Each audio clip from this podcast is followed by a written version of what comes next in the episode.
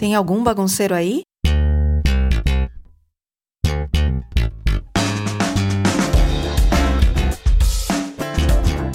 Aqui tem uma e vai começar a bagunça boa.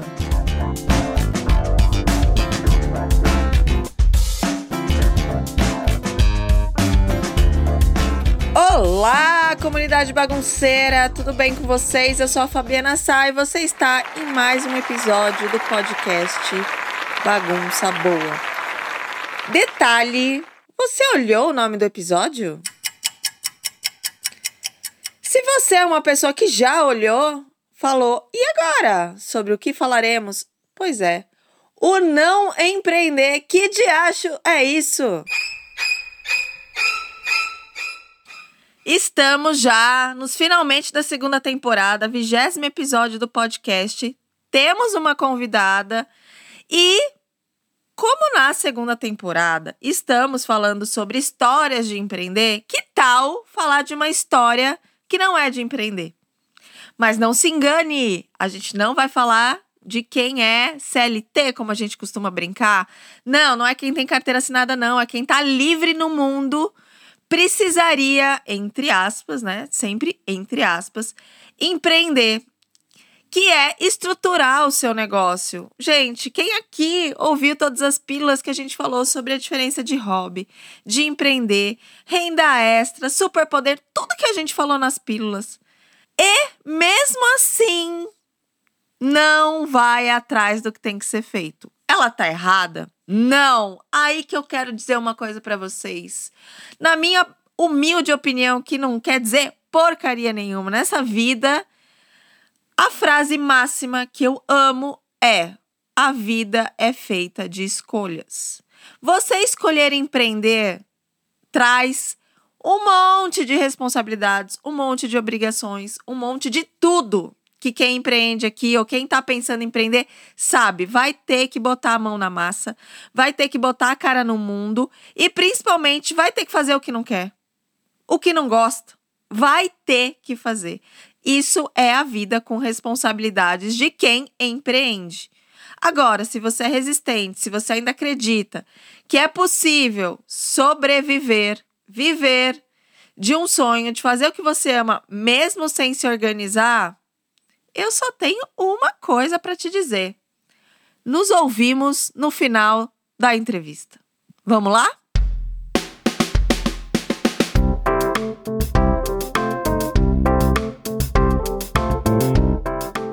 Estou aqui com a minha convidada. Se apresenta, por favor. Ah, que honra!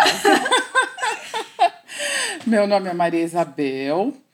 Eu vou descobrir já porque que ela me convidou, mas enfim, ela falou que a primeira coisa que eu tinha que fazer é uma apresentação. Eu nem sei como me apresentar, além do meu nome, porque eu sou uma ex-designer, atual artesã, costureira, Cozinheira. boleira, é, enfim. Tudo isso junto e mais algumas coisas se o cliente quiser. Então, É por isso que ela tá aqui. Pronto, é por isso, que, é por isso que ela está aqui. Porque Isabel é uma multipotencial que tá com todas as ferramentas do canivete suíço abertas, certo? uma coisa louca. Uma coisa louca. Vamos descobrir a história de Isabel. Antes de tudo, a Isabel foi a Bel, né? Que pra mim é Bel. Bel foi minha última chefe. Uhum. As pessoas precisam saber. Meu último emprego de CLT há. Eu tô com 42. Há. Uns 10 anos. Não, mais. 11. 15? 15 anos atrás, ela foi a minha última chefe. Foi a última pessoa que mandou em mim antes de eu, de eu jogar tudo pro alto e, e montar o ateliê e depois, sei lá, enfim. Mas você viu o processo de começo, né? Pois é, e eu tinha super certeza que ia dar certo, porque um dos motivos pelo qual eu fui chefe, né, é porque eu me identifiquei muito com essa pessoa. É verdade, a gente tinha muita coisa em comum. E eu falei, bom, vai dar certo, né? Ela vai me entender, ela gosta das coisas que eu gosto. Então, e foi realmente, foi um tempo bom, Foi. né? Ele estava contado, né? Assim, tinha tinha data de validade, né? Ah, pelo contexto todo do Pro trabalho. pessoal, é, pro pessoal entender, eu entrei, na verdade, no estágio. Eu ainda tava na faculdade. É, eu trabalhei como designer, que nem ela falou, de estampa. Então, desenhista de estampa. Surgiu uma vaga para estágio, porque era para cobrir a licença maternidade da Selma, que era uma das funcionárias. Foi até a Luísa. Quantos anos tem a Luísa? Já 18 Ela anos. já é mocinha. Aí eu fiquei, era por seis meses o contrato, aí depois Isabel me efetivou. Foi lá, botou a proposta de ter mais um desenhista e eu ganhei minha mesinha e minha vaga. não foi? Por um bom tempo, né? Por um bom tempo, eu não lembro quanto tempo, uns dois anos e pouco. É, isso. Acho Por que aí. foi isso, sim. Eu terminei a faculdade, trabalhando lá, e aí mais um pouco eu saí. Mas o que eu falo que a Isabel viu o, o começo é porque eu comecei vendendo coisas lá na, na Coteminas. Verdade. Coisas E- pra Páscoa, Sim. Natal. Já com parcerias, já personalizando, né? Já com uma quantidadezinha assim legal. É, é verdade, né? Porque vender lembrancinha de Páscoa é uma quantidade. Foi uma quantidade É, grande. porque de uma vez, né? Páscoa é tudo na mesma semana. Todo mundo vem na última hora. Exatamente. Bom, Isabel está aqui por causa disso, então tem uma história longa. Vamos lá. Desde que eu te conheço, então, nas circunstâncias que colocamos aqui, é, você era desenhista, aí passou a ser chefe lá na Coteminas mesmo, né? Isso. Coordenava tudo lá, a área de, de criação. Mas o seu, o seu conhecimento no artesanal, porque você já costurava, você já bordava, você já Desde cozinhava. criança. Como é que foi o começo? Quais os contatos e tudo que você faz? O começo do que eu faço hoje? Não, o começo, o começo no artesanal. Ah, o começo no artesanal foi desde criança, né? Com 10, 12 anos de idade, eu já fazia artesanato para ganhar dinheiro. Você vendia? Vendia. O quê? Eu, ven- eu pintava camisetas para os colegas de escola. Eu pintava panos de prato para as mães dos colegas da escola. Eu tentava fazer as minhas coisas, né? Aí não era para vender, mas assim, eu fazia coisas para mim, as coisas, minhas coisas de sonho. Eu não podia comprar, então eu falava, vou fazer. E metia as caras. Era muito do faça você mesma, né? Você sempre foi do faça você mesmo. Sempre, desde que eu nasci. Mas tem alguma coisa de família que você aprendeu com a sua tia, com, com alguma coisa bordar? Que técnicas que você que técnicas você conhece? Você costura? A minha mãe e a minha tia costuravam e bordavam. Elas eram da Ilha da Madeira. Que nem da minha família, viu? A gente É, então. E meu pai, ele desenhava muito também, assim, né? Eu tenho desenho, alguns desenhos super estilosos e únicos dele guardados. Então, assim, ninguém era profissional nessa área, mas é, eu tive é, alguma informação de berço. E depois me pagaram um curso de pintura em tecido, por isso que eu falei, né, que fazia, comecei fazendo essas coisas. É, foi o meu primeiro curso na vida, foi de pintura em tecido.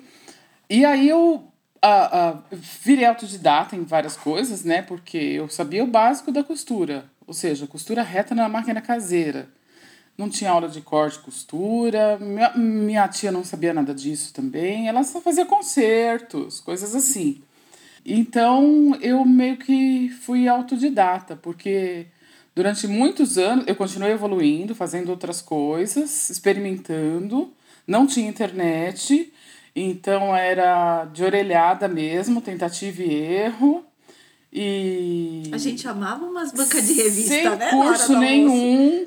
Revistas, sim, assim, eu não, mesmo é, é, é, a princípio eu nem podia comprar, né? Mas eu estava sempre de olho em tudo que eu podia. Eu pedia para tirar xerox, às vezes, de revista é, de alguém que eu conhecia. Ou tinha, é, catava e recortava coisas de revistas velhas. Às vezes não era uma revista de artesanato que ensinava a fazer nada, mas era uma coisa que me inspirava. Sim. Então, muitas coisas nasceram mais da inspiração, da vontade de, de realizar, das ideias, do que do conhecimento em si. O conhecimento veio depois, Aí você foi como estudar. ferramenta. É, você foi estudar e você estudou o quê? Você se formou em quê? Eu fiz faculdade de desenho industrial. Eu tinha dúvida entre arquitetura e desenho industrial, mas eu passei em desenho industrial e foi bom, não, não me arrependo. Assim, tem tudo a ver, porque É um curso super amplo. Então, quando você entra num curso de, de desenho industrial, no meu caso, eu escolhi projeto de produto.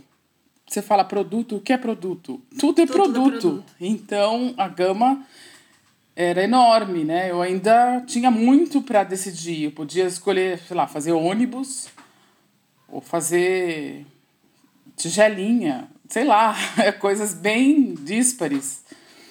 Mas as coisas me levaram para a indústria têxtil, onde, né, a gente, eu trabalhei com a, com a Fabiana. Onde, onde você. Como é que você conseguiu o emprego lá na, na área têxtil? Como é que foi que você entrou? Eu tinha um professor coordenador do curso, cuja esposa era chefe no, nessa empresa. Ela era, ela era a, a, criadora das estampas, que na época era tudo feito à mão, com guache, não tinha computador. Aliás, não tinha nem muita criação mesmo, né? Na época era tudo muito copiado do, do, do das coisas da Europa, né? Até dos Estados Unidos. E estava precisando, é, é, a empresa estava começando a crescer nessa área e eu fui uma das primeiras desenhistas. Entrei para fazer é, estampa para tecido, né? Em guache. Então, e, e lá que eu aprendi também as técnicas para isso. E que eu cresci, que depois veio o computador e depois vieram vários cursos complementares é um produto também o tecido, né? Sim. Então tem a ver com o que eu estudava. E foi através desse, desse professor. é, mesma coisa. O professor que conhecia a Selma que me levou lá. Todo mundo entrou por indicação de alguém. É, normalmente é indicação. Né? Se você não está procurando, mandando currículo para milhões de lugares, é por indicação mesmo. Antes disso, você chegou a ter empregos normais normais que não são artísticos, é, vendedora, alguma coisa assim? Eu tive dois empregos. Ainda adolescente, eu fui auxiliar de escritório na empresa que meu pai trabalhava. Era uma empresa pequena, então o patrão deu emprego para a filha do funcionário, assim, né? É, foi pouco tempo que eu fiquei lá. E depois eu trabalhei em banco. Fui escriturária. No Banco Bamerinhos. Extinto. Mais uma bancária aqui. Da semana passada era bancária. Trabalhei dois anos. E aí depois, então, você já conseguiu e ficou. Você ficou na Coteminas quantos anos? 18 anos. Jura? Uhum. Ok. É, ó, tá vendo? A gente tava ficando velho, Jesus. 18 anos lá. Aí você saiu. Aí eu saí. E e aí, Saiu na verdade, pro... eu já tinha intenção de sair, eu já tinha intenção de trabalhar por conta própria. Eu já tinha planos mirabolantes para ter uma vida louca, fazendo mil coisas. Mas, é, a princípio, isso estava em andamento. Isso era uma coisa que eu estava começando a planejar. As coisas foram um pouco aceleradas por questões políticas internas da empresa, que não vem ao caso. Mas isso tornou o processo diferente do planejado, mas ao mesmo tempo teve um muito aprendizado nisso, porque uma vez que as coisas fugiram ao que eu nem tinha terminado de planejar, eu me senti e agora? Não é daqui que não é daqui que era para eu começar, ainda não cheguei, né, no começo. Então, como eu vou começar sem estar no começo? E aí eu me questionei, será que eu estava pensando certo? Porque eu me senti insegura. Mas você pensava em empreender? Era um projeto futuro, de qualquer forma? Porque assim, eu lembro, ó, hobbies que Isabel tinha. Dançava pra caramba. Você ainda dança? Tô meio parada. Mas assim, era tango, ela participava de apresentações, tá, gente? Não é que eu saio pra dançar, não. Ela participava de apresentações, então dançava e muito. Concursos. E concursos. dançava pra caramba, então isso era uma coisa muito forte na sua vida enquanto a gente convivia. É, tem um troféuzinho lá pra provar. Oh, e aí, queremos foto. Aí, é, tinha coisa da costura que você fazia algumas coisas na sua casa, mas era menos. Sim. Mas tinha isso também. É, enfim, e tinha vida particular, que um monte de coisa acontecia. A Isabel tem filha, agora tem neta, tem um monte de coisa. Você em algum momento falava assim, eu vou deixar, porque é muitos anos de empresa, né? Muitos anos. É, já tinha um cargo de chefia. Você pensava em uma hora eu vou parar e vou arriscar outras coisas? Justamente. Eu não pensava vou arriscar. Eu pensava vou começar a viver. Ah, tá. Isso foi um pouco de ilusão. Por quê? Total. Para começar a viver do jeito que eu planejava, era, seria uma coisa bem mais tranquila, né? Curtindo, né? A gente acha que vai ser rica quando parar de trabalhar. É quase isso, né?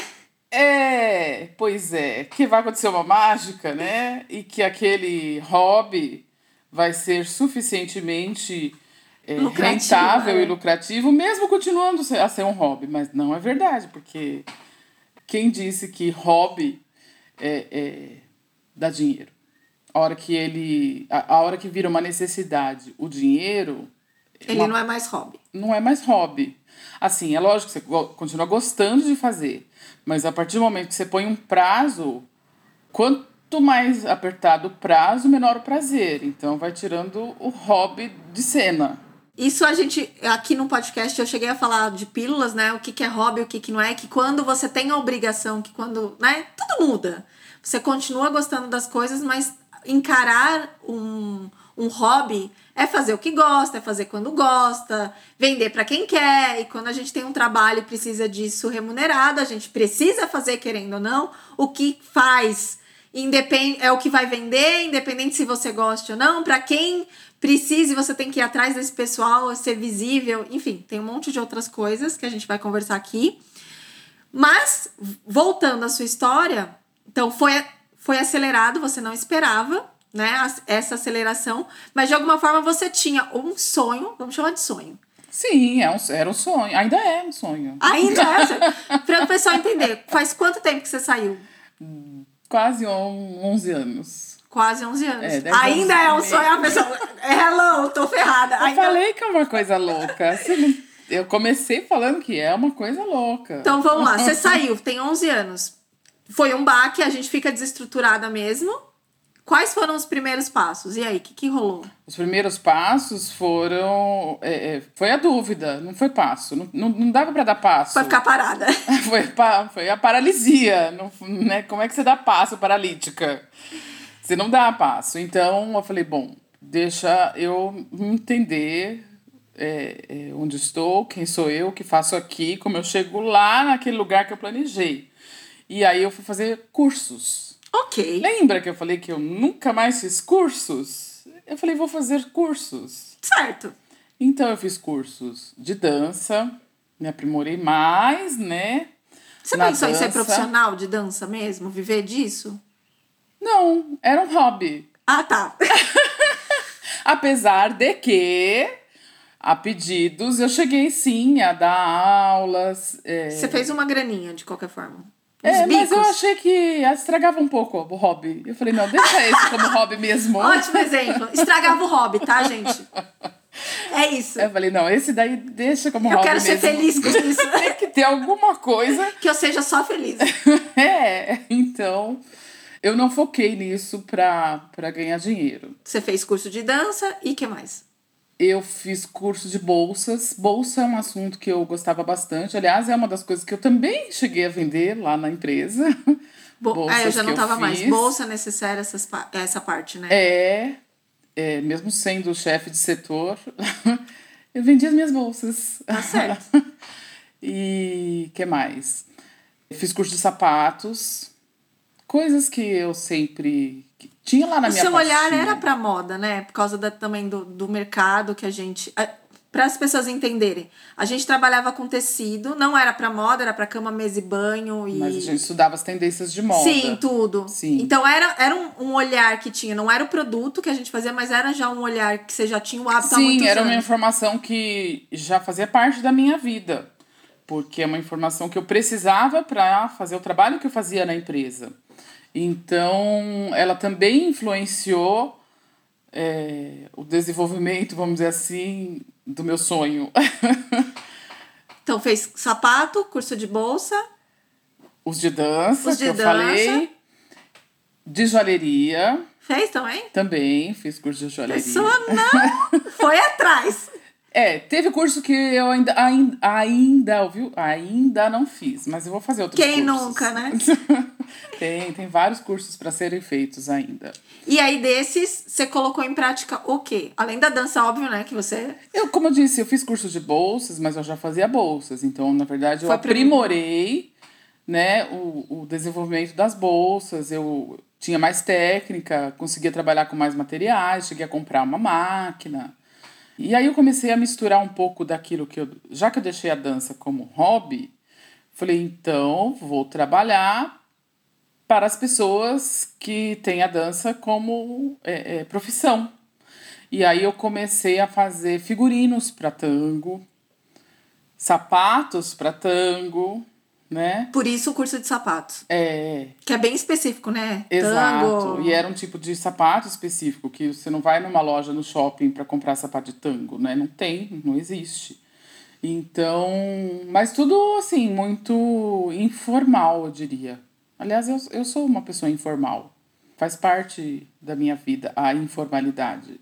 Né? Eu, eu sou, assim, eu tenho, eu tenho uma empresa, né? Tenho um CNPJ, eu tenho maquininha de cartão, mas é, de maneira geral eu sou uma pessoa informal. Aliás, como ser formal fazendo várias coisas? Não existe isso. Eu tô fora do padrão, eu tô fora é, do esperado. Vamos falar sobre isso. Eu vou deixar uma dica aqui. Quem, quem ainda não leu, leia O Mito do Empreendedor, porque o autor ele fala exatamente sobre as três coisas que existe numa pessoa: o, a porção empreendedora, a porção técnica e a porção administradora. Normalmente, os, ah, os empreendedores criativos, vamos dizer assim, né? Ou os fazedores, artesãos e tal. O que, que acontece? A gente é a parte técnica. Então, é a parte que Sim. faz, que faz, que faz. Só que para ter um negócio, para evoluir, a gente precisa da parte empreendedora, que é a parte que vai atrás de correr atrás de estruturar, e a parte administradora, que na verdade é a nossa parte ou alguém dentro da empresa que administra o técnico, que direciona, que não deixa ele só fazer o que ele quer, do jeito que ele quer, a hora que ele quer, com os sonhos que ele quer. É, mas ele tem prazos, ele tem metas, tanto de produção quanto de vendas. E o empreendedor é, é a porção que tem as ideias. Então, o livro, no Mito do Empreendedor, ele pega bem a ideia de uma confeiteira que abre uma empresa de bolo e se vê no. Eu só queria fazer bolo. Eu não quero ter que é, administrar a empresa, atendimento dos clientes. Eu só queria fazer bolo. Eu só fazia bolo muito bem, pão, ou sei lá o que ela fazia, não lembro. E, e ela falou assim: Mas eu só queria fazer isso, eu só fazia bem e eu queria viver disso. Só que empreender não é só fazer. Então é muito isso que a gente vai conversar hoje. Enfim, fica a dica do livro aqui. Eu tava falando pra Isabel que eu chorei no livro, no- nos primeiros, acho que foi no terceiro capítulo, eu chorei, porque não tem como a gente que gosta de fazer alguma coisa, que é um ser criativo, que tem um monte de habilidades, que é multipotencial, que sabe que tem capacidades para fazer várias coisas, se limitar, se colocar num lugar de empreender e fechar uma caixa e não precisa ser uma caixa muito apertadinha, né? Eu sempre brinco que Criação Santa Bagunça a minha caixa é até grande. Eu não fico fazendo sempre a mesma coisa todo dia. Enfim, cada um tem o seu negócio. Mas que existe para dar certo, para encaixar a porção empreendedora, a porção administradora e técnica, um formato em que tudo se adeque. Isabel, qual foi o formato que você encontrou? O formato caixa sem fundo. Boa! Muito boa! Conta a sua caixa sem fundo. É, eu vou colocando as coisas dentro da caixa, elas cabem todas.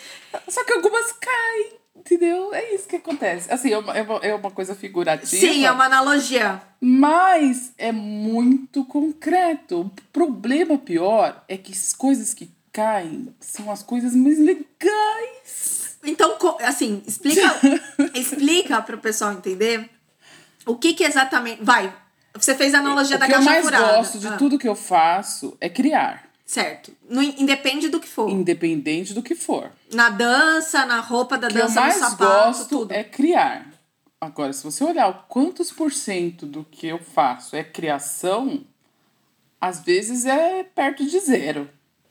Assim, é muito pouco. É lógico que tem sempre alguma criação, se não no produto em si, é, na forma de fazer, numa sugestão que você acrescenta e que deixa o cliente né, super feliz. Ou até você dá a ideia do produto, mas pronto, puf, pronto, acabou a criação. Agora é. Produção. Produção. Agora é prazo, agora é comprar material, enfim, tudo isso. Então, o que eu mais gosto de fazer é o que menos tem na minha caixa, né? Por isso que eu tô sempre com a minha caixa aberta, né, sem fundo, porque para me enganar mesmo, né, para caber mais, para ver se, né, eu me realizo. Então eu comecei a olhar também com outro olhar para o meu trabalho, porque uma das coisas que eu mais odiava na vida quando eu comecei a trabalhar por conta própria é, e eu sei que eu não estou sozinha, encomenda.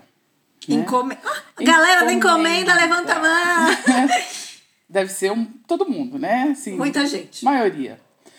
Então, nossa, eu, eu adorava fazer tudo, menos encomenda. Falou que é, aquilo é encomenda. Não, você tem que fazer.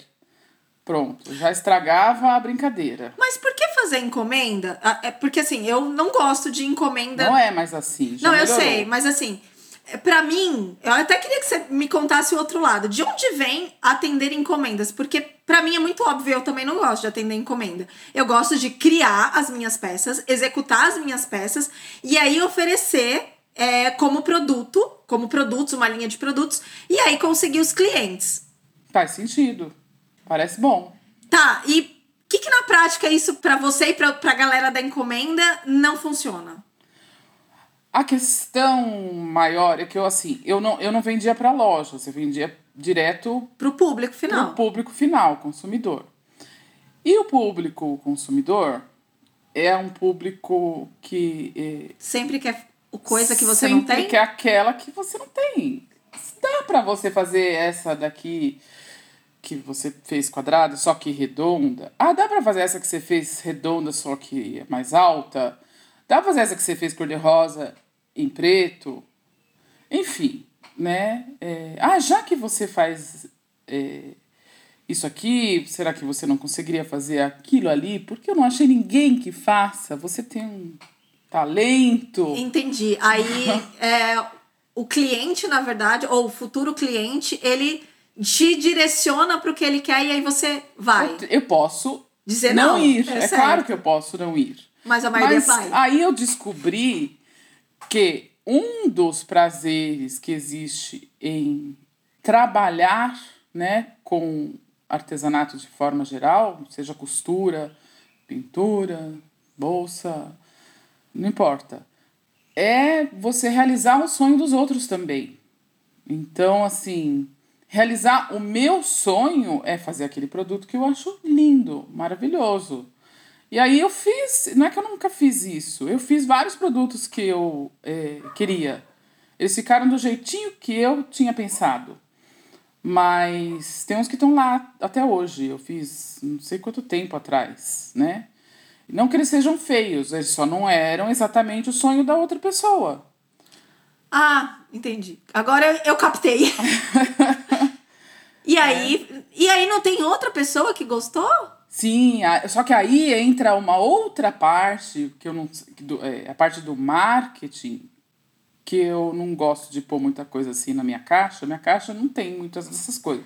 Que tem que divulgar, que tem que estar atrás dos clientes. A sua caixa não tem as ferramentas de divulgação, nem Ela de oferecimento. tem as ferramentas, mas eu não gosto de usar elas. Ai, meu Deus, quem é que tá se identificando? tem muita gente. Com certeza. É, não, nada contra, eu acho ótimo, admiro quem faz isso.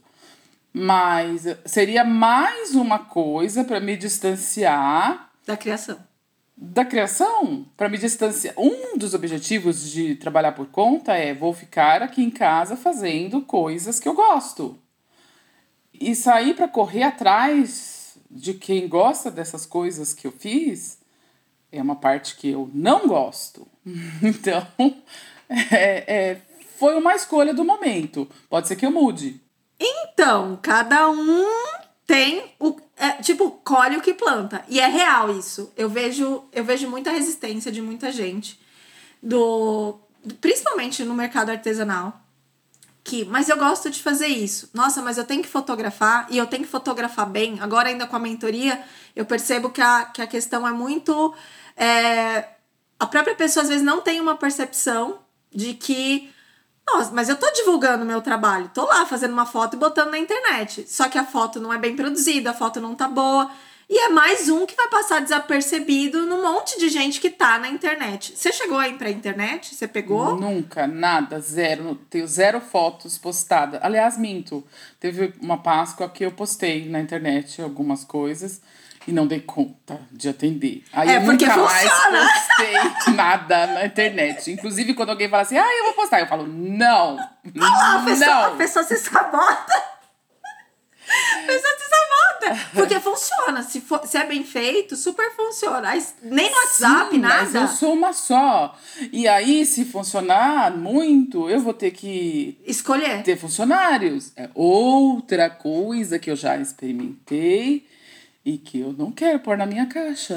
Então, peraí, vamos, vamos, vamos. O pessoal meio que já entendeu as resistências. Eu acho que muita gente se identificou com muitas resistências de empreender. Porque isso que a gente tá falando que você tem as resistências, isso que é o empreender. Você concorda? Sim, mas isso que é o não sonho, isso que é o não ficar em casa curtindo e fazendo o que gosta. Bom, então, voltando à linha de raciocínio do, do podcast, você fez os cursos. Começou a empreender, então, com o pessoal de dança, fazer sapato, figurinos, É, alguma coisa. Mas tudo bem nessa ordem. Mais- mais ou menos. meio doido. Comecei com as bolsas primeiro. Comecei a participar de umas feiras. Aí eu participei de uma feira fazendo produtos pra dança. Ah, eu ia te perguntar, porque pra mim o que funcionou foi exatamente isso. Quando eu, quando eu saí lá da Coteminas. E aí depois eu comecei a produzir as coisas, eu acabei indo pra bazares. Então, pra mim, não existia a questão da encomenda. Eu realmente tinha que ter uma produção, e aí eu produzia o que eu queria, ia pras feiras, ia pros bazares e vendia. Então, eu não me deixei seduzir por essa coisa do cliente. Pra você não funcionou? Ah, funcionou. O cliente chegava na feira e falava assim: Nossa, que lindo! Ah, eu vou querer uma dessa azul. E você não tinha azul. Não, era rosa. Uhum. Ah, tá, legal. Então, a princípio eu fiquei resistente, né, com as encomendas. Mas, e foi aí que eu comecei a ponderar. Aceito ou não aceito? Certo. Vou ou não vou por esse caminho? E como tudo na vida, tem um lado bom e um lado ruim Tudo. né? Então, por comodismo, eu comecei a aceitar as encomendas. Por quê? Porque, como eu disse, eu não tinha que ir atrás, né? As pessoas vinham me come- encomendar. Então, eu falei, bom, E tem aí, um depois, lado bom nisso. e aí depois foi no boca a boca. Até hoje, Até hoje você trabalha no boca a boca. isso. Até hoje. E até hoje o quê?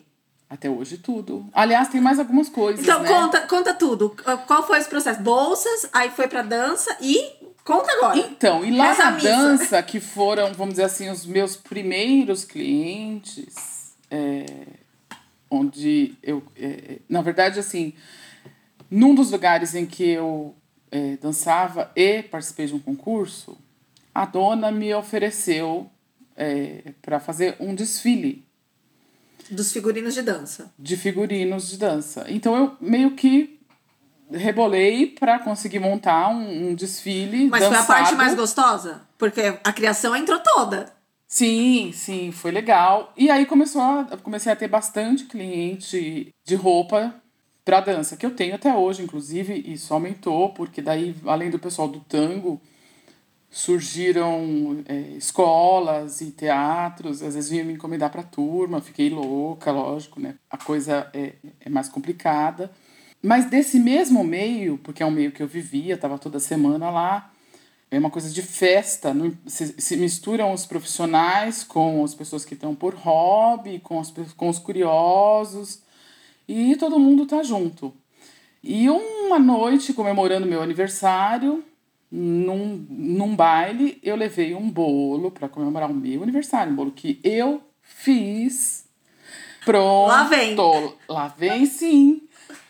Belzinha, onde você arranjou aquele bolo? Eu falei, eu fiz. Foi aí que começou? Foi, foi aí que começou. Aí eu fiz pro aniversário de uma amiga, de um amigo. Aí a coisa foi se multiplicando. Hoje mesmo eu fiz bolo, inclusive, porque é, é. as pessoas. Eu falei, vou te buscar aí pra gravar. E ela falou assim: ah, vai dar tempo então de eu entregar um bolo e ainda não, não sei mais e o que. jogos de lençol. ah, ah. Então, e aí eu comecei a fazer bolo também. Mas o bolo, assim, nunca, nunca teve no, no topo da lista. Mas é engraçado que outro dia eu estava mexendo na minha pasta de sonhos, aquela que eu tinha quando eu ainda trabalhava na empresa. Você tinha uma pasta de sonhos? Como é que funciona? Conta o pessoal. Coisas que eu gosto, coisas que eu quero fazer no futuro para viver Você tem feliz. uma lista do, do. Não é uma lista, eu tinha recortes, eu tinha anotações, eu tinha receitas, eu tinha ideias, ideias que eu tinha tido, ideias que eu tinha recortado. Uma miscelânea. Certo. E outro dia eu peguei na mão essa pasta cheia de ideias, recortes, anotações, é, vontades. E olhei lá e tinha. É, tinha confeitaria, coisas de confeitaria. Eu falei, nossa. Era já um sonho. É, é uma coisa um que gosto. já. É, é, era uma coisa que eu gostava, era uma coisa que eu pensava um pouco diferente, né? Do que da maneira que está sendo. Porque daí eu me lembrei como eu pensei. Eu como pensei, é que você pensou? eu pensei, hoje é domingo, hoje eu estou com vontade de fazer biscoitinhos. Vou fazer biscoitinhos a mais e aí eu vendo esses a mais. Né? Mas não é assim que funciona. Não! Até porque não dá para sobreviver, mesmo que eu venda esses biscoitinhos a mais. Não. Não. Sem chance. E o que mais tinha na pasta?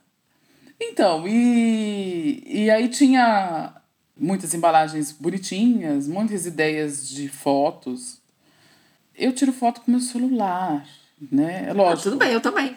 Eu, eu, eu tenho uma, uma noção, assim, de não, não deixar, como eu vejo muitas fotos na internet, né? Você olha no fundo, tem de um tudo naquele fundo, né? Eu tento deixar o fundo limpo, é, umas coisas básicas, assim. Mas tá longe de ser uma foto profissional. Pelo menos, é assim, é uma, fo é uma foto que passa uma informação, mas não da melhor forma possível. Mas você tá te falando das fotos assim, porque em algum momento as pessoas entram em contato com você no boca a boca, vamos entender o seu negócio. Pra encomendar bolo. Aí elas me pedem fotos. Eu tenho que ter foto, mesmo eu não sendo uma pessoa que divulga pelas fotos, né? E isso você tem fotos então no seu celular? De bolo, de bolsa de roupa. Sim, de, de coisas para bebê, de, de decoração. É, de. Ah, eu não tenho tudo no meu celular, não, porque meu celular, não, coitadinho, ele não aguentaria. Mas é, eu tenho um pouco de foto de tudo, sim. Não tenho de tudo que eu faço, porque tem coisa que nem dá tempo de fotografar. Eu faço mais do que, do que eu consigo fotografar. Beleza. Eu tô ficando curiosa, acho que o pessoal também. Eu sempre pergunto aqui, dá dinheiro? Mas a minha pergunta para você é o seguinte: como é que você ganha dinheiro? Porque ela tá com uma cara muito esquisita, tipo, não sei, mas vamos lá. Para o pessoal entender, você não é casada. Não. Não tem quem te sustenta. Não. Aliás, a sua filha tá morando agora com você com uma criança. Sim. Vocês estão lá se arrumando temporariamente, como você disse. Uhum. Você tem os seus bichinhos.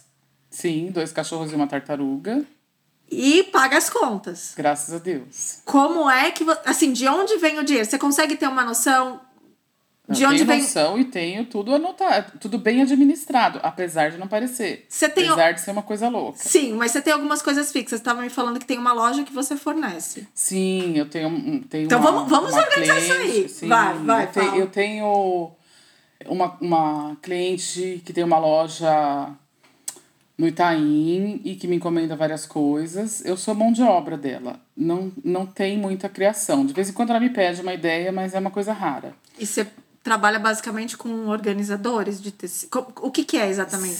A loja de produtos é, é para criança. Ok. Cabanas, é, bolsinhas, organizadores, necessários diversas. E tudo com tecido? tecido, PVC, nylon, né? É, é, é costura, de qualquer é forma. É costura. É um serviço de costura. É, é um serviço de costura até complexo, porque são peças, tem peças que são estruturadas com EVA, enfim, são peças elaboradas. Então, ela me ocupa, me, me dá assim alguns pedidos grandes por ano e mais uns avulsos. Aí é eu... todo mês que você tem serviço ou não necessariamente? Sempre tenho todo mês. É que às vezes eu fico com um mês inteiro tomado. E outras vezes ela é um dos meus clientes apenas. Ok. E eu tenho esses outros clientes. Mas na costura, ela é a, princip... ela é a cliente principal? Você chamaria. Não. Não, ela é cliente principal dessas em alguns peças. períodos. tá, mas assim, então vamos separar a vida da Isabel em algumas coisas pra gente visualizar. A parte de costura. O que você tem essa cliente, porque lembra que a gente tá falando de onde veio o dinheiro. Então você tem essa cliente que é uma coisa recorrente, mas não segurança, né? Não é todo mês tem lá tantas peças para entregar. Não é assim, mas é uma cliente que É, mas eu diria que todo trimestre tem. Tá? Certo. Aí de costura que mais? Eu tenho uma cliente que faz produtos para grandes empresas e volta e meia ela faz comigo. É, às vezes são brindes, às vezes são peças espe pra, especiais para distribuir é, para os clientes especiais ou para o funcionário, enfim. Eu não, às vezes eu não, nem, nem tenho conhecimento do, do em que detalhe. é quem é. é. Mas para empresas grandes, super grandes. Seriam os projetos pequenos das empresas gigantes. então, é uma coisa que tem aparecido né, com uma certa frequência também. E eu tenho as minhas clientes fixas de roupa, que estão sempre renovando o guarda-roupa, querendo, em vez de ir na loja, eu tenho várias clientes que, que elas já sabem que não vão achar o que elas querem nas lojas. Então eu tenho clientes fixas que me encomendam roupa, roupa mesmo, assim, né, de para elas, uso pessoal. E eu já conheço o estilo delas, então algumas delas falam assim: Bel, estou precisando de umas blusinhas. Você já vai lá e faz. E aí eu faço, assim, sem compromisso, vamos dizer, faço 10 blusas, falo, não, escolhe as que você quer, sem compromisso. Normalmente elas ficam com todas. Ainda e pede mais bem, né? uma Porque eu já tô aqui me torturando. Mas isso só acontece com essas clientes que têm confiança em mim e que eu conheço muito bem. Essa é a parte de costura? É, e aí tem os menorzinhos, né? Os clientes menores que sempre pedem. Mas hoje você falou que foi entregar lençol.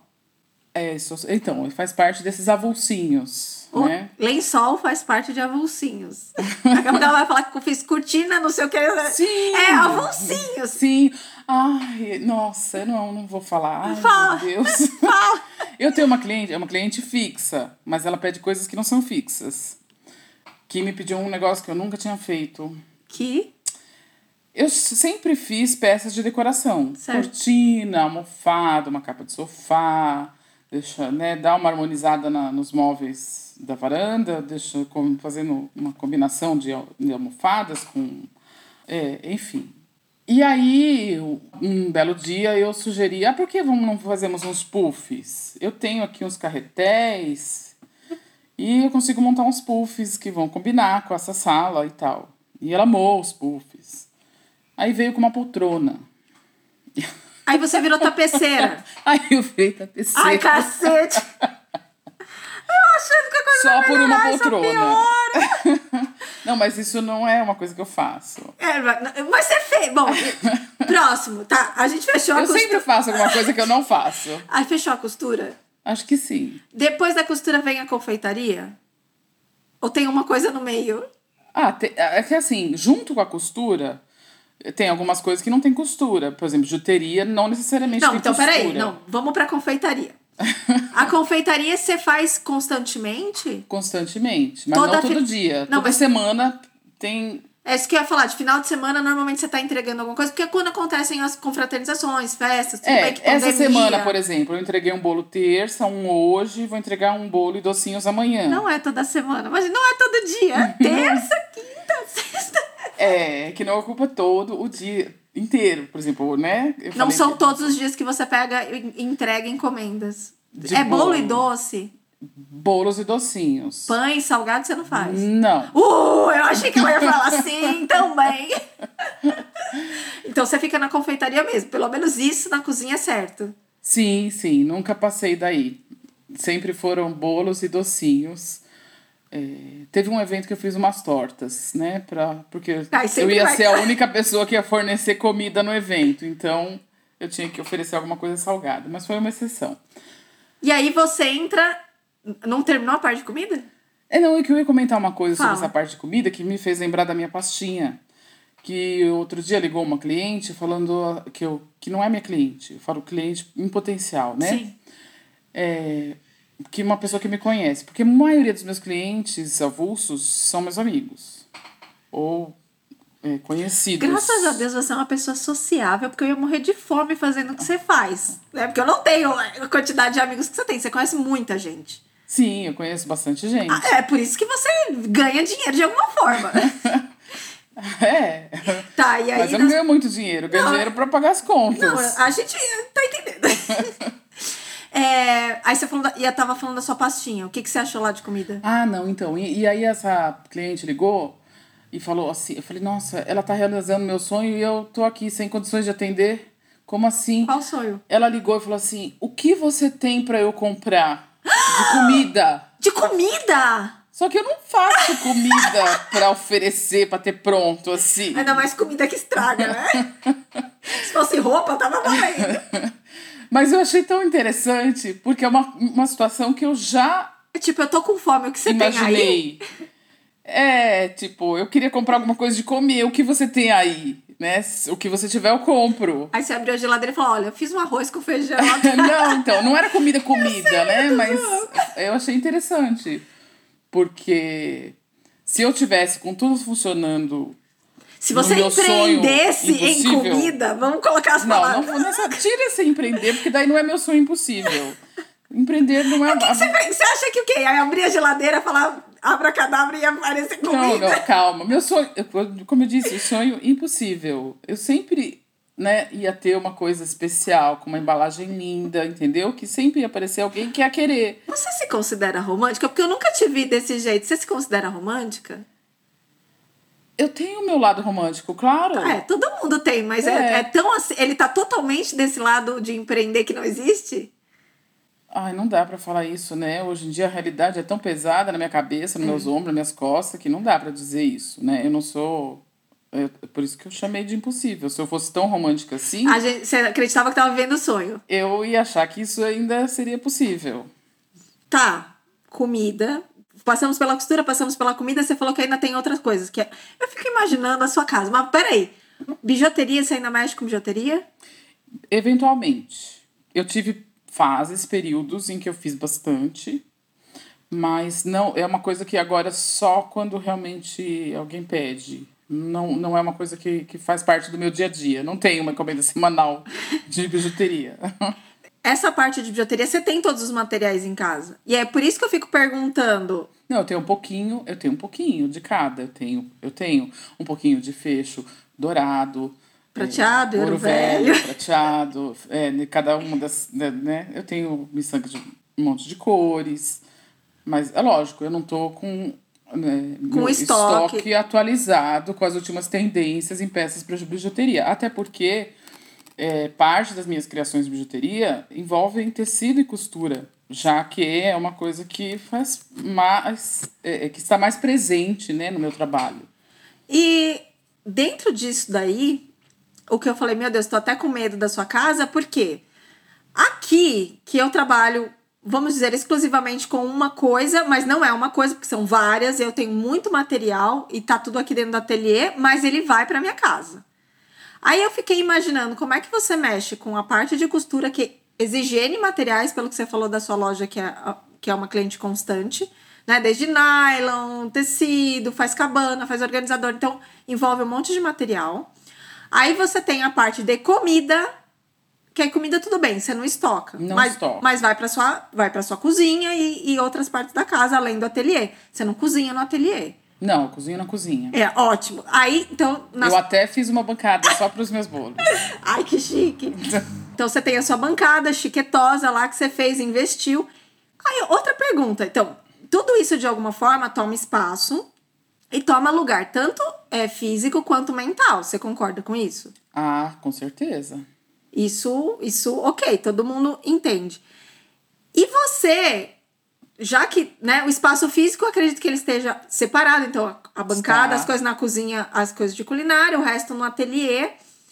Você, mentalmente, como é que você se organiza? É o que te pedem, você veste o avental ou veste a fita métrica? Como é que funciona?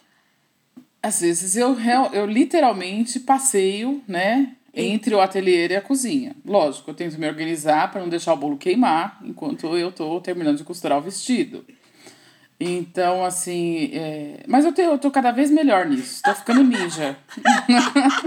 Gente, porque se não fosse, tava nada, né? Alguma coisa tem que ganhar de experiência. Então tem bolo, eu acordo bem cedo, resolvo o máximo que dá para resolver na cozinha. Quando tá tudo desligado, que não tem perigo de queimar, eu desço pro ateliê, deixo tudo lá esfriando. E quando eu já, né, dá um determinado horário, subo, termino de montar o bolo, ponho na geladeira, aviso o cliente que tá pronto e volto pro ateliê. E continuo meu trabalho no ateliê. Quando eu comprei a minha casa, eu comprei uma casa que tem um andar extra embaixo da casa propriamente dita, porque eu já tinha intenção de fazer meu ateliê. A princípio, eu, eh, são duas salas, né, que eu tenho extra na minha casa. A, ai, lembrei de mais uma coisa. A, pri- a princípio, eh, uma sala era ateliê e a outra eh, foi na época que eu ainda estava mais envolvida com um tango enquanto dança. A outra sala era de dança. Eu dava aula de tango e eu eh, treinava por concurso, enfim. Então, botei espelho na, né, na parede toda. Então, eu tinha uma sala de dança e um ateliê. Só que eu tinha menos trabalho no ateliê. Conforme eu fui eh, parando de dançar por dinheiro e as coisas no ateliê foram justamente com o desfile. Eu precisei de uma bancada maior para cortar roupa, porque roupa não dá para cortar em qualquer mesinha, né? Você precisa de uma bancada grande. Enfim, aí eu invadi a sala de, De dança, dança. e ela virou ateliê também. Então é, é- tem a bancada, tem a parte de escritório que eu tinha no meu quarto foi para essa sala e o lugar onde eu atendo os clientes. E tem alguma parte de armazenamento também. E eu tenho meus compartimentos, meu, minhas coisas super encaixadas. Como eu disse, eu sou uma pessoa organizada. Então, o canto de formas de sapato, é só tem formas de sapato, organizadinhas por tamanho e tudo mais. O canto de bijuterias tem as peças de bijuteria. Eu tenho quatro máquinas de costura, porque tem a reta industrial, tem a caseira, zigue-zague, tem a overlock, tem a máquina para couro, porque eu trabalho com couro também, né? Por causa das bolsas e dos sapatos. O céu é o limite, não é mesmo? E eu tenho o meu baú onde eu guardo os couros, eu tenho os meus tecidos organizados por cor. Eu tenho dificuldade com os meus tecidos, porque tem os tecidos para roupa, que também estão por cor, mas em outro lugar. Não, peraí. Então, já vou fazer logo a pergunta do podcast, já que entrou nisso, aqui tá uma zona. Você é do time bagunceira ou organizada? Organizadíssima. Meu Deus, eu vou. Olha, gente, vou fechar esse bagunça boa aqui, porque a galera da organizada tá vindo com toda a força nesse final de temporada. Você é do tipo bem organizada mesmo. Sim. e não mentalmente? cheguei na perfeição. Não, tá. Tô longe disso. Mas mentalmente também. Por isso, que foi agora que a gente tava falando, né? Eu perguntei, tipo, sua casa, você falou, não, tá tudo separado, tá tudo certo. E aí você tava falando da sua programação mental. Não, se eu tenho bolo, eu acordo cedo, preparo tudo primeiro. Então você tem essa organização mental também, Tenho. Assim, como eu disse. na medida do possível. Na medida do possível, é claro. Eu tenho muitas listas, eu tenho muitos controles. Eu, falo, eu chamo de controles. Ok, controladora. Normal. Bom, você era uma chefe controladora, tá? A gente, a gente, todo mundo sabe. É, eu gosto de ter as coisas sob controle, apesar de não parecer. apesar de eu fazer tudo para que elas saiam do controle. É, é, é quase bipolaridade isso aí, né? É, mas assim, não é bipolaridade, sabe Não, por quê? não é, Porque não falando. é polar. É tudo junto e misturado, entendeu? Ok, a gente conseguiu entender, pelo menos eu consegui mentalizar mais ou menos como é a sua vida sufoco financeira, porque você realmente trabalha com a instabilidade. Você não tem. é, Você não tem projeção, Não, nada. nada. Você- Uma coisa que eu tenho conversado com algumas pessoas assim off é muito medo do futuro, sabe? é, quem empreende, enfim, organizadamente, com nicho, sem nicho, não, não importa. A gente tem um, uma visão de ins, muita incerteza no dia a dia, exatamente porque a maioria trabalha sob encomenda, tem mesmo com pronta entrega, enfim, é, a gente trabalha com estabilidade financeira, não tem jeito. Você é, pensa a esse respeito, tipo, até que idade, se acontecer alguma coisa comigo, às vezes eu penso isso, se acontece alguma coisa comigo, como é que eu vou viver? Porque assim como você, tipo, eu não tenho marido, eu vivo do meu trabalho. Como é, como é que funciona esse processo? Isso me causaria muita instabilidade emocional. Sim, claro! é por isso que a gente pensa só um pouquinho por dia. Então, tem umas coisas que. Você eu, não pensa? Eu procuro. Não que eu não pense, porque eu sou um ser humano normal. Mas eu procuro não focar nisso, porque. É, aí entra a parte da bagunça da pessoa organizada. Ok. Né? Ah, estamos encontrando aí. o que que tá bagunçado? O que tá bagunçado é a questão... É, é, eu ainda não cheguei no ideal, o meu existe sonho um ainda ideal? tá. Sempre existe um ideal. Eu sempre real? estou em busca dele. Mas né? de fazer. Não, a- a Eu sei que ele não é real. Eu sei que ele não é real, mas eu preciso Tá. estar em busca de um ideal para poder sobreviver, para manter a sanidade mental. Ok. E tem que existir um ideal, mesmo que ele não é, eu, mesmo que eu, não, que eu que eu sei que eu não vou chegar nele. Mas é, é a maneira que eu tenho de melhorar sempre, de me organizar cada vez mais, um pouquinho mais por dia, porque esse sempre essas coisas todas que a gente conversou, elas são um conflito imenso e eterno. Sim, imagino. A vida, seja a gente é, artesão ou não, ela é cheia de escolhas. Se você trabalha das 8 às 5 numa empresa e depois você chega em casa e janta e depois você vê televisão e vai dormir, você fez uma escolha que deixa tudo constante, parecendo que não tem problema para resolver. Essa questão da escolha, eu vivo em constante conflito, em constante questionamento das minhas escolhas, porque eu tenho consciência de que foram as minhas escolhas que me trouxeram aqui onde eu estou. E se onde eu estou não é o lugar ideal, então eu preciso sempre pensar é, que eu tenho que mudar de lugar para ter a chance de chegar num lugar mais próximo do ideal, já que o ideal é, é impossível. Eu tô curiosa. Qual seria o seu ideal mesmo? Curiosa. Lembra do meu sonho? Pera, é porque foram muitos, calma. qual? Não, sério, qual? É Hoje um? eu tô com vontade de fazer tal coisa. Vou fazer, vai aparecer uma pessoa aqui que vai querer essa coisa exatamente e vai comprar e tudo vai ser lindo e maravilhoso o suficiente. É lógico que isso não é real. Eu sei, eu sei. É, porque ela tá vendo minha cara, gente, de tipo, É. fudeu. Eu sei, mas eu isso faz sentido pra importan- você. É o que você quer dizer, que isso dentro de você faz sentido. É, isso faz é isso, é, é isso, isso é justamente o que eu falei de manter um sonho vivo. Porque se eu for me lim- é porque eu já me limito. Eu já me limito. Jura? Sim, foi, foi ironia. Aonde? Eu sou você- limitada pelo tempo, eu sou Ah. limitada pelo dinheiro, eu sou limitada Sim. porque eu não posso fazer sempre a mim, o que eu tô com vontade. Então eu sou muito limitada, né?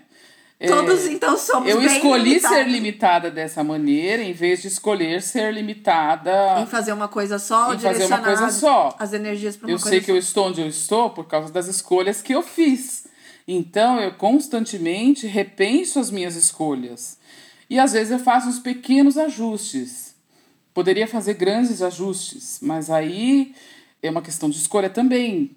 Né? Eu tenho que estar disposta a sofrer grandes desconfortos. Então, enquanto eu não estou afim de grande desconforto, eu vou fazendo pequenos ajustes nas minhas escolhas para tentar deixar um pouco melhor a cada dia. E você acha que tá progredindo? Tô progredindo. Eu fiquei um tempo sem progresso nesse sentido. Isso que- me causava depressão. O que você chama de progresso? Pra eu entender, no seu ponto de vista. O que, que você entende do progresso? O que que tava muito ruim que agora você consegue é, perceber uma melhora? Por exemplo, ter encomenda era um sofrimento. Ok. Hoje, se eu fosse sofrer o tanto que eu sofria quando eu tinha uma encomenda, eu me mataria. ok, porque você tá Porque eu de- só trabalho você com só encomenda. trabalha com encomenda. Então, como eu disse, é, eu sempre repenso. E no repensar, eu boto na balança o lado bom, o lado ruim de cada coisa, para fazer a mesma escolha de novo ou para fazer um ajuste na minha escolha. E considero os ajustes mais radicais das minhas escolhas. E tô sempre reconsiderando. Só que é, ainda não, não tive vontade de fazer o ajuste radical. Eu sei que eu tenho capacidade, eu sei que é possível, eu sei que é, eu conheço as ferramentas, eu conheço pessoas, eu conheço exemplos de, de vida, como vocês conhecem. A Fabiana é um grande exemplo, uma pessoa, como eu disse, que eu sempre me identifiquei e, e que considero um exemplo, porque eu acho que ela conseguiu equilibrar super bem essas questões que a gente conversou. Eu me sinto uma pessoa desequilibrada, de certa forma, mas de certa forma, porque, como eu disse, eu respeitei as minhas escolhas. Voltando à minha pergunta inicial de se você tem essas preocupações do futuro, você pode falar, pelo que eu entendi da sua resposta, só para né, conversar aqui um pouquinho mais a respeito disso. Claro que você pensa, como você disse, não, não tô doida, né? Mas você prefere não fixar a sua cabeça nisso. Eu concordo que ficar pensando nisso, gente, porque vou aqui falar para todo mundo que tá ouvindo. É óbvio que, independente da Isabel ter muito mais coisas, né? Que nem eu brinquei no começo. Ela tem o canivete suíço, que a gente brinca que nós multipotenciais somos canivetes suíços. Uma forma mais. é, uma forma melhor, vamos dizer assim, de trabalhar um canivete suíço é você abrindo ferramentas uma por vez. Porque se você abre todas as ferramentas por vez, você não consegue mexer em nada no canivete. Não sei se vocês já brincaram com canivete. Na hora que você joga tudo para fora do canivete, nenhum funciona. Porque uma ferramenta tá em- alavancando a outra. Então, o ideal da multipotencialidade é que você vá usando as suas ferramentas uma de cada vez, mesmo que seja para o mesmo negócio. Por exemplo, eu faço um monte de, o- de coisas, abro um monte de ferramentas para o meu negócio na Santa Bagunça, enfim, direcionado. Então, direciono todas as minhas ferramentas. Mesmo eu lidando com empreender de uma outra forma, eu tenho medo do futuro. Porque eu dependo só de mim. Exatamente por isso, né? Que, que, a- que a gente ainda é parecido nisso de estamos por nós mesmas, dependemos de nós mesmas, a gente que paga as contas, a gente é que cuida tudo, a gente que tem responsabilidade. E eu penso, no futuro. Você ainda tem filha, né? Eu não. Mas assim, no futuro, o que, que vai acontecer? Então, assim, é um medo. E aí, o que, que eu faço? Eu também não penso nisso por, por causa da minha sanidade mental. Tô super junto com você. Não fico pensando nisso direto. Às vezes o medo vem. E pra mim, a, a, a minha ferramenta de paz é trabalhar e ter uma economia financeira, posso falar o palavrão aqui, fodida de controlada. Eu já sou uma pessoa mais controlada. Sempre fui, você lembra, né? Sempre fui. Sim. E, e para mim isso é a minha questão de sobrevivência. Porque eu sempre fui dessa pessoa mais. Então, eu vou ser por mim, eu sempre quis ser muito independente. Então, isso era muito estruturado na minha cabeça. E eu sei que o dinheiro é uma forma de eu conseguir manter essa independência. Por quê? Se eu ficar fodida na vida e eu ainda tiver uma reserva financeira, eu consigo, durante um período, sobreviver. Como é que você.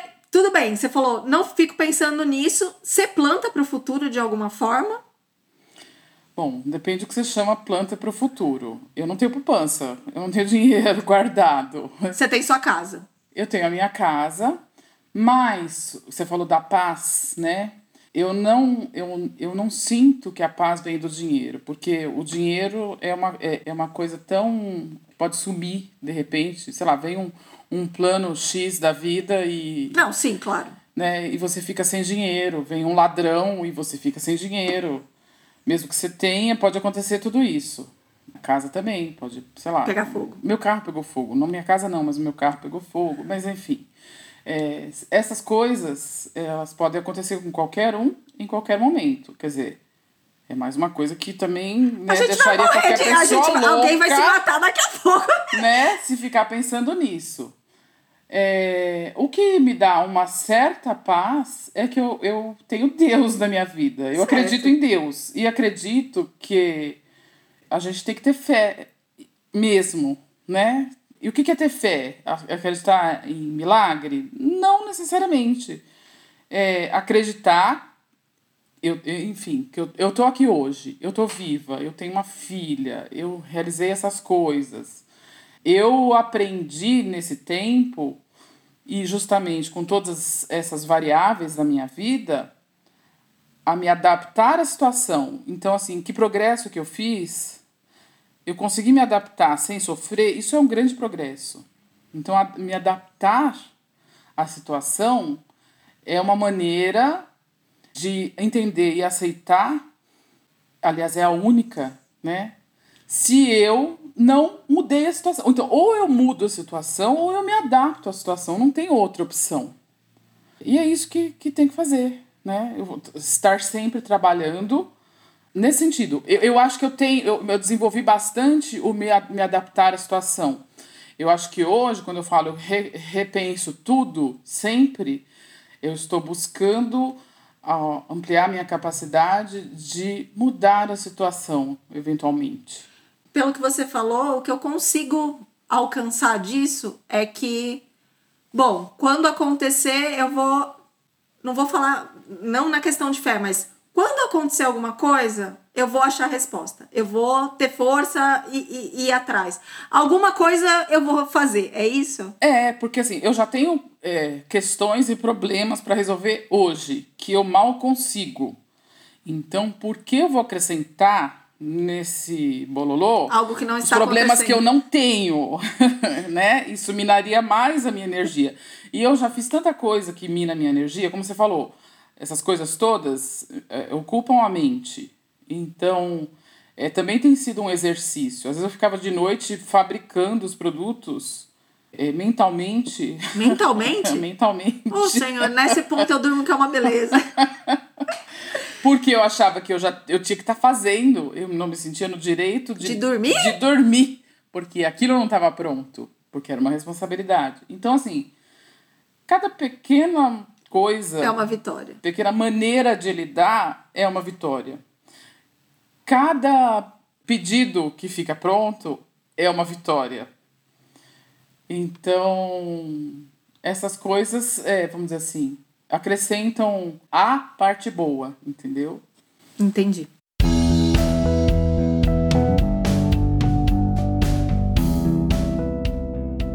Bom, a gente falou pra caramba agora e quero agradecer a Isabel por ter vindo até aqui, bater esse papo comigo, é, falar, É sempre um prazer bater um papo com você. é, principalmente para ter uma visão do não empreender. Você se considera uma empreendedora? Não, Olá! Uma visão do não empreender? Você se considera? Um- um- uma, uma profissional liberal, informal e sim, sim. uma criativa informal? É.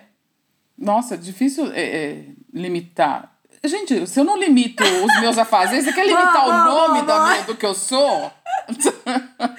Nem, nem nisso tem rótulo. Não! Até isso é sem fundo. Até isso. Bom, Isabel, obrigada, muito obrigada. Eu vou fazer um confessionáriozinho aqui.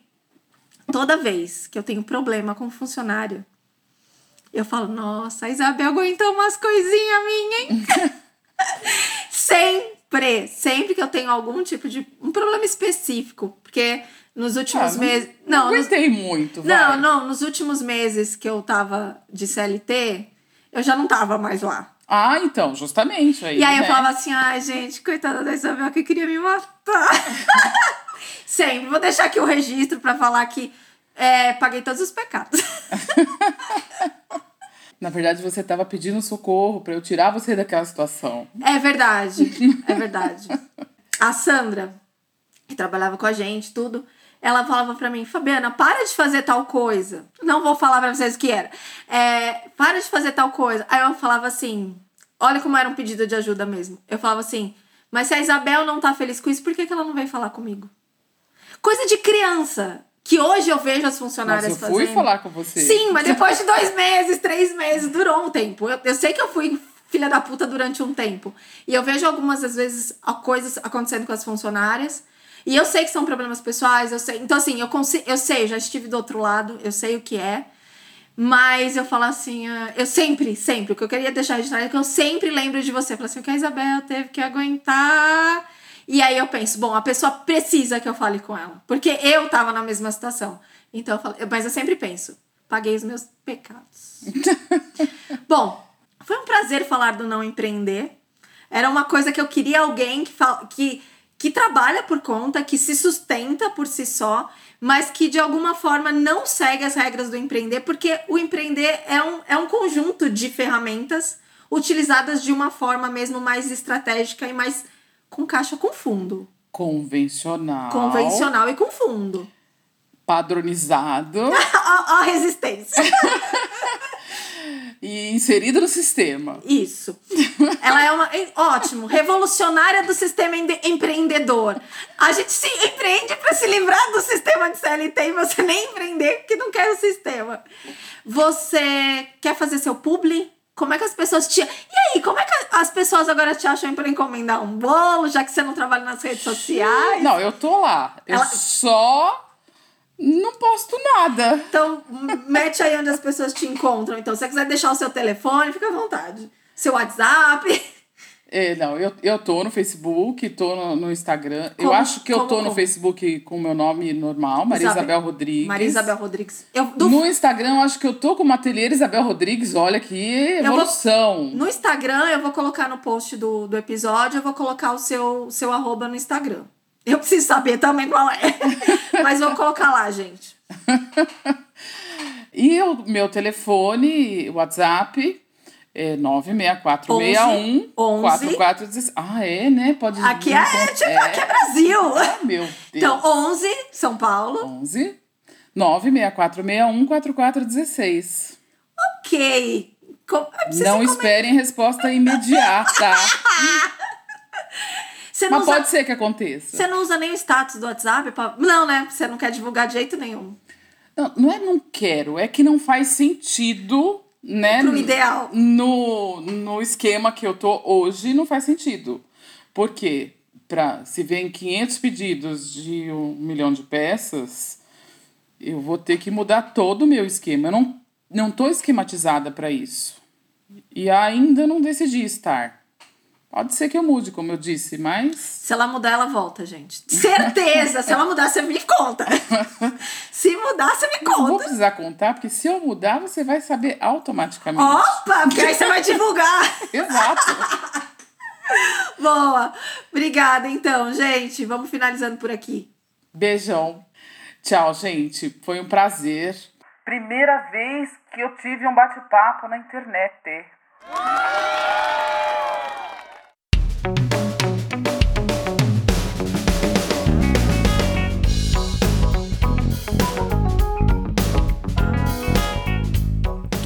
Isso, chegamos ao final de mais um episódio. Eu falei que a gente se ouvia por aqui e agora a minha curiosidade está imensa.